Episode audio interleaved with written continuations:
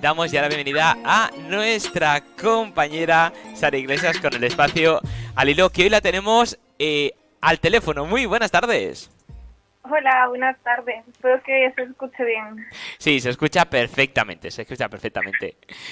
Bueno, hoy tenemos además un tema bastante interesante y que además ha estado en auge por una serie de plataformas que han habido también para salvar estos, estos establecimientos, por así decirlo. Pero bueno, voy a dejar que seas tú quien nos diga el tema de hoy y quien nos hable de él, claro. Pues sí, sí, efectivamente, como dices, el, el viernes pasado se celebró el, el Día de las Librerías y de eso vamos a hablar un poquito hoy. Eh, esta, esta celebración empezó en 2011 para resaltar la función social y cultural que las librerías llevan a cabo en, la sociedad y al fin y al cabo pues es una manera más de o sea este este evento es una manera más de apoyar a la red de librerías independientes y favorecer el acercamiento de los ciudadanos a los libros que en definitiva es un acercamiento a la cultura no Sí, la verdad es que sí, porque hacía falta, porque las grandes plataformas, grandes superficies han absorbido o han intentado absorber este campo, pero digamos que la magia de una librería no lo tiene otro sitio. Entonces. Eso es, eso es. Justamente esa, esa magia es por la que creemos que, pues, pues precisamente hoy queremos conmemorar este, este Día de las Librerías y poner en valor no solamente las librerías, sino también a la figura de los libreros. Como, como tú dices, nosotras, Débora y yo, concebimos la entrada a una librería como una experiencia, ¿no?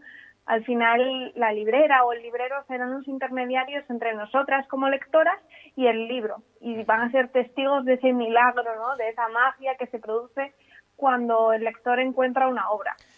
Sí, la verdad es que no hay nada mejor eh, porque yo ahora mm, pues tengo el tiempo un poco más regular, pero antes que tenía menos tiempo aún, eh, mis momentos de leer era sobre todo en verano, en agosto, entonces yo me preparaba mis libros para verano. Y, siempre eh, entraba a, iba a librerías, eh, porque, porque me gusta que, me asesoren bien. Entonces yo entraba y me, y me decían, ¿qué buscas? Y yo, un libro. Y dice, lógico, esta es una librería. Por ahí, por ahí vamos bien. Pero ¿qué buscas? Y yo, no lo sé. Y se me quedaba un poco diciendo, ¿cómo que no lo sabe? yo, no, no lo sé. Y dice, a ver, ¿qué, ¿qué te gusta? Y yo, bueno, pues mira, a mí me gusta este género y quiero que me enganche, que tal, que cual. Y dice, vale, creo que sé lo que quieres. Y me, y me daba una serie de opciones que a lo mejor yo en la vida lo habría encontrado si entro, no pregunto e intento buscar yo algo por mi cuenta. Entonces, es maravilloso cuando tienes a alguien delante que te hace de psicólogo que con tres, cuatro preguntas es capaz de adivinar o intuir qué libro es para ti. Eso me parece magnífico. Sí, sí, sí, sí. Por eso pues una, una puesta en valor ¿no? de, de ese papel histórico de los libreros que, que no solamente son vendedores, sino que hay mucha historia detrás, ¿no? Por ejemplo, la semana pasada recordábamos a propósito de la recomendación del infinito un junco que habitualmente a la hora de imponer una creencia, una doctrina o al intentar acabar con una sociedad se tiende a la destrucción de la cultura, que finalmente pasa por la destrucción de los libros. Cierto. Y, y, por ejemplo, pues eh, se conoce la, la, la, quema de la Biblioteca de Alejandría, de la que hablamos la semana pasada, o la de Constantinopla, la de Bagdad, las quemas organizadas por la institución, o más recientemente las que impulsó el nazismo, ¿no? Eh, Jorge Carrión recuerda en, en su libro Librería que el gobierno nazi destruyó millones de libros de escritores judíos mientras exterminaba a millones, a millones de seres humanos judíos, homosexuales, presos políticos, gitanos o enfermos, pero conservó algunos de ellos, los más raros o preciosos, con la intención de exponerlos en un museo del judaísmo que solo abriría sus puertas tras la conclusión definitiva de la solución final.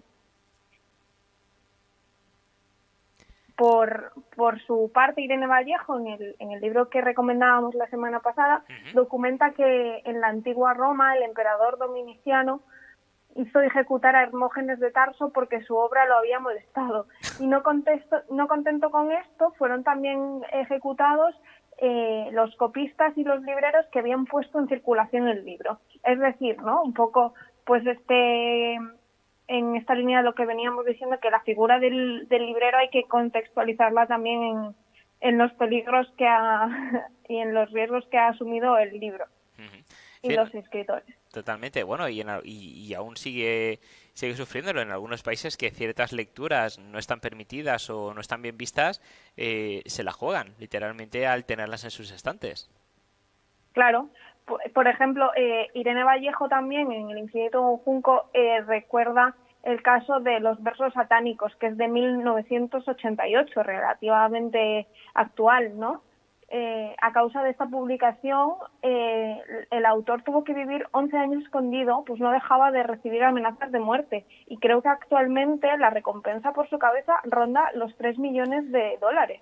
Madre mía. Y, y de hecho, eh, esta publicación desencadenó una oleada de violencia de alcance global. El traductor al japonés fue asesinado. Al italiano lo apuñalaron y el editor noruego recibió tres disparos en su propia casa. Pero además, algunas librerías fueron víctimas de artefactos explosivos, eh, otras fueron saqueadas y otras completamente destruidas. Y, y también, eh, también Irene Vallejo en El Infinito Junco comparte con nosotros el recuerdo de, de su madre sobre las librerías durante la transición en transición española me refiero. Eh, especialmente entre el 76 y el 77, algunas librerías recibieron ataques muy serios y, de algunos los que reclamaban la autoría eran un grupo llamado Comando Adolfo Hitler. Vaya tela. Y justificaban los atentados por la presencia de libros marxistas, liberales y de izquierdas en las librerías y de esta manera, ¿no? Después de esta recopilación de, de, horrores a lo largo de la historia, pues no es de extrañar que, que, la autora, que Irene Vallejo, afirme que las librerías han sido siempre un refugio asediado. Sí, porque realmente en las librerías donde está la cultura. Eh, la cultura no solo la que te gusta a ti o la que te interesa a ti, sino la cultura en general, la que no tiene barreras, la que no tiene fronteras. Entonces, la gente que, pues que ya hemos visto, no tenía más de los dedos de frente y pensaba que su única salvación y su única forma de llegar al poder y vencer era cargarse la cultura para imponer la suya, pues está claro que las librerías era un lugar donde el punto de mira estaba bien fijado porque sabían que era un sitio peligroso, entre comillas, claro. Efectivamente, sí.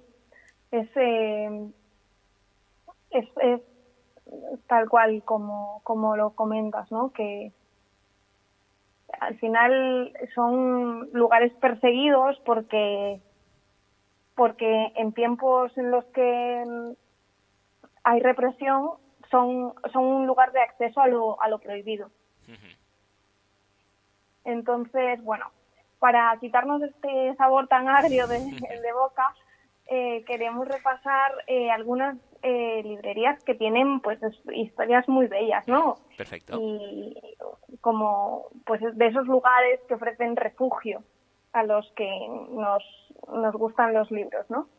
Por ejemplo, es muy conocida la historia de la parisina Shakespeare and Company, que fue fundada en 1919 por la estadounidense Sylvia Beach.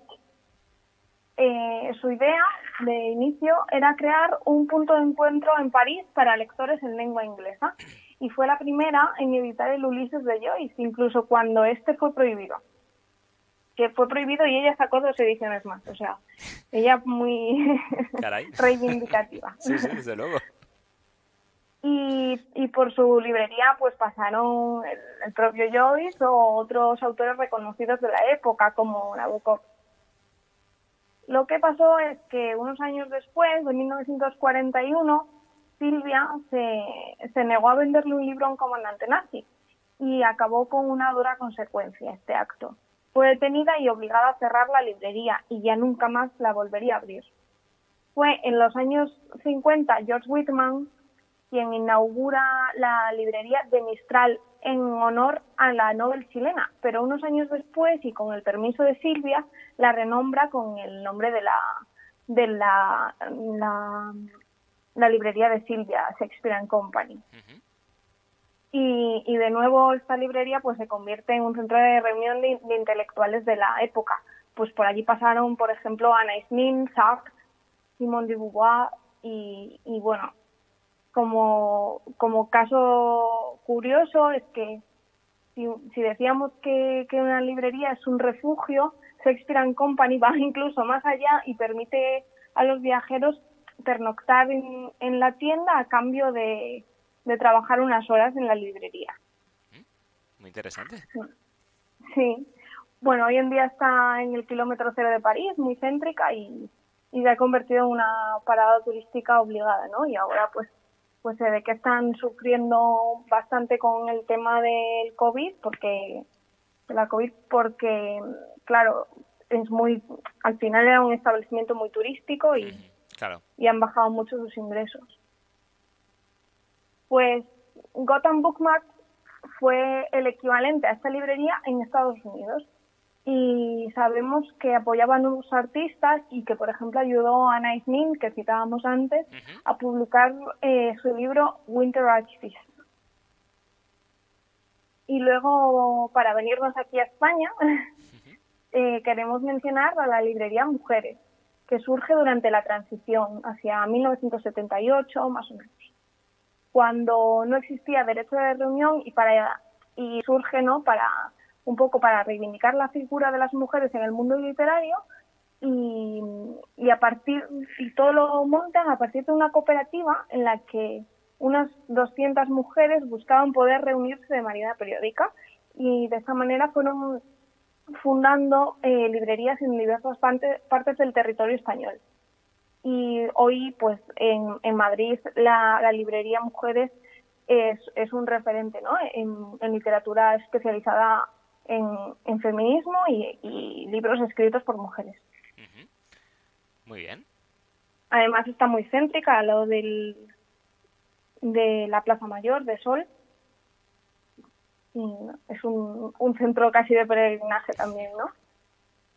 Y en este terreno de librerías especializadas eh, queremos mencionar a la madrileña Bercana, que nació en el 93, en 1993, y se convirtió automáticamente en la primera librería centrada en literatura homosexual, tanto la primera tanto en España como en Latinoamérica. Y bueno, con este repaso al final lo que concluimos es que las librerías son espacios necesarios y que necesitan ser defendidos frente a lo que a lo que mencionabas antes al principio de esta charla frente a la gran plataforma del mercado online, ¿no? Frente a Amazon. Sí, porque no hay nada más triste que ir a un sitio, una gran plataforma, preguntar y lo único que te sepa decir, bueno, pues no sé, ahí está lo de ciencia ficción, mira por ahí a ver si encuentras algo. Claro, eso, bueno, tú eso te, lo más te refieres ahora a, a cadenas de, de, librerías como sí. Fnac, ¿no? Por ejemplo. Por ejemplo. Sí, que, que también. Pero bueno, por ejemplo, en, en Contra Amazon, Jorge Carrión nos, nos habla sobre todo de, de, Amazon, que al final es una plataforma online y que toda esa calidez que tiene el, la librería, pues está absolutamente perdida. Y al final, en, caden en grandes cadenas de librerías, pues no existe, como dices, esa figura de, de librero normalmente, sino que pues son vendedores comerciales que no tienen por qué tener gran vinculación con, con el libro. Uh -huh. Pero en Amazon es que no existe por ninguna parte eso. Claro. y, y, bueno, y, y, con el confinamiento pues se, se ha impulsado un, un, movimiento de protección hacia las librerías eh, porque se han visto evidentemente muy perjudicadas por todo esto, como, como todos, ¿no? Y, y es verdad que creo que el, el libro electrónico, por ejemplo, mmm, aumentó sus ventas, no recuerdo ahora mismo si un 50 o un 70%, que es mucho, mucho, mucho. Uh -huh. y, y, por ejemplo, la, eh, la plataforma todostuslibros.com, que era la que apuntabas tú antes, si uh -huh. no me equivoco, sí. eh, ya funcionaba como un servicio de consulta y difusión cultural, pero ahora, eh, además, tiene una función de, de, compra online y entonces pues pone pone al servicio del consumidor los libros de las pequeñas y medianas librerías, ¿no? O sea, las librerías independientes. Y, y por eso un poco, pues, no sé, mm, cómo, cómo comprar los libros, ¿no? Tú me decías que, que disfrutas yendo a una librería, no sé si quieres recomendar alguna. Bueno, pues aquí en bueno aquí en Valencia está una de las más antiguas, París Valencia, pero bueno cualquier librería pequeñita de, barrio que, desgraciadamente ya no quedan muchas, ya no quedan tantas, pero además se nota cuando tú entras en una librería y, y, ya ves cómo está todo puesto y ves la persona cómo te atiende y, cómo, está trabajando y cómo trata los libros, ya sabes que, la cosa va a ir bien por ahí.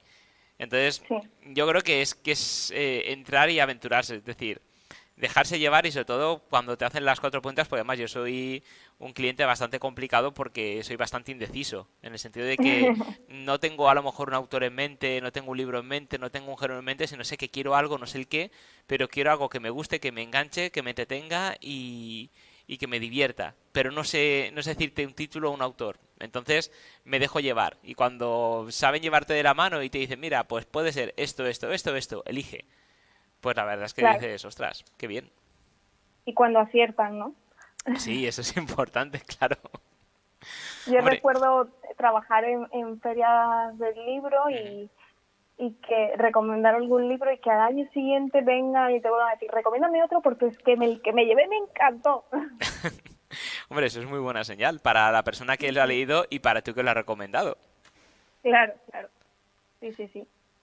Al final eh, dice Irene Vallejo también en, en El infinito junco que las algo así como que las historias eh, que más nos han hecho disfrutar normalmente son recomendaciones de, de personas queridas, ya pueden ser amigos o puede ser un librero que se haya convertido en amigo, ¿no?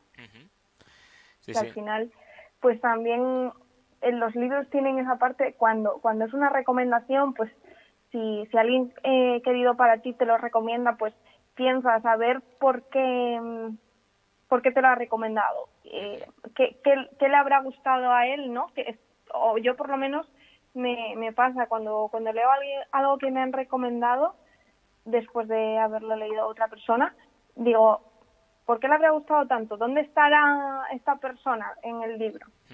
y, es otro ejercicio al final, ¿no? Más allá de la lectura. Sí, sí. Fíjate que yo, lo que pasa es que no, no recuerdo quién me lo recomendó, pero un libro que me marcó bastante fue El alienista. Y, hmm. la verdad es que mm, me parece un libro espectacular. Eh, creo que es de Khaled Carr y trata eh, del primer caso de asesinato que se resolvió usando la psicología. Y, y, la verdad es que es muy muy interesante porque claro, en ese, en ese momento pues eh, la persona que, que fue, usando la, la psicóloga, la psicología, el criminólogo, pues lo tomaban como loco. Dicen, pero ¿y eso de qué te sirve? ¿Y eso para qué lo quieres saber? Y eso, eso no se hace así. Y cuando al final, además, el final no voy a decir nada por si alguien se lo quiere leer, no voy a hacer spoiler, pero no te lo imaginas. Es decir, es muy, muy, muy enrevesado, te va llevando de un sitio para otro como si fueras un muñeco y, y sin darte cuenta te lleva como quiere. Y es un libro muy interesante. Mm, claro en esa línea recuerdo Donde Lenguas de Rosa Rivas, que, que también cuenta la primera vez que se, bueno, o de las primeras veces, ¿no? Creo que eran todavía en la España franquista, que lo leí hace años ya. Creo que era en la España franquista o, en, o en o en la o en la transición que para resolver un caso policial usaban la, eh, la, el idioma, la, lo que se llama la, la lingüística forense, cómo se expresa cada persona, porque había como unas cartas, ¿no? Y para, identificar al, al culpable utilizaban eso. No, muy interesante, mira, lo voy a apuntar, porque yo creo que este va a caer también. pues esa es una trilogía, así que tiene... ya, ya, ya me has matado, porque me voy a llevar los tres. pues creo que en un volumen están los tres recogidos, no lo recuerdo bien, pero... Porque eso me pasó con los crímenes del Batán, lo mismo. Me dijo la chica que era una trilogía y yo, dame los tres porque me conozco. Y como lea uno y luego vaya y se haya agotado o no esté la edición, voy a estar sin dormir hasta que tenga a ver cómo continúa esto. bueno, pues eh, para despedirnos quería dejaros un fragmento de uno de los libros que hemos publicado recientemente. Cierra los ojos y mira, que, que hablas de una librería, ¿no? Ajá. Pues a ver, dice así. Como impulsado por el, por el fuerte viento, abrí de un tirón la puerta. Me invadió una sensación insólita al entrar por primera vez en aquella librería. Un sentimiento embriagador que no sabría muy bien cómo explicarte. A la luz, al cruzar la puerta me di cuenta de que había hallado mi lugar. Esas cosas se saben al instante. El aroma del papel impreso, mezclado con las fragancias del cartón plastificado y los ambientadores de la banda, impregnaba cada rincón de la sala. Todo parecía caóticamente ordenado, como la pequeña habitación de un farmacéutico o de un, de un astrónomo. Aparte del amparo que suponían las paredes rugosas frente a la tormenta, el abrazo negro de la tinta me hizo entrar en calor inmediatamente, como quien llega a casa después de un largo viaje y acaricia con añoranza los cojines del sofá. La madera de los muebles, limpia y pulida, era tan acogedora que me recordaba a las sábanas recién planchadas del final del verano.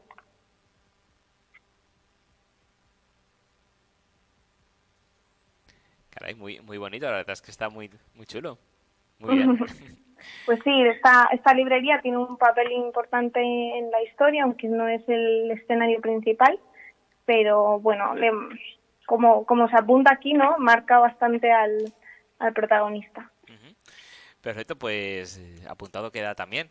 Muchísimas gracias, ahora un placer, como siempre, el tenerte con nosotros. Además, hoy un tema muy especial y muy bonito porque las librerías eh, a fin de cuentas yo creo que más que menos ha sido el resguardo para los que nos gusta leer en muchas ocasiones y un sitio donde puedes viajar sin moverte prácticamente del sitio. Así que yo creo que era necesario hacer esa reivindicación y que fueran protagonistas, como no, de este espacio. Muchísimas gracias. Claro que sí, animamos a todo el mundo a que vaya por libros, aunque no sean los que hemos mencionado, por los que quieran, pero... Sí, sí, y que se atrevan, que se atrevan a descubrir cosas, que se dejen aconsejar y, se atrevan. A lo mejor no es el que tenían en mente o piensan que, no les va a gustar o nunca han entrado por ahí, que se atrevan, que, descubran cosas porque seguramente se sorprendan y va a ser una grata sorpresa y que no, no olvidarán. Claro que sí, claro que sí. Muchísimas gracias, un placer como siempre y nos vemos y escuchamos el próximo martes. Hasta el próximo martes. Adiós.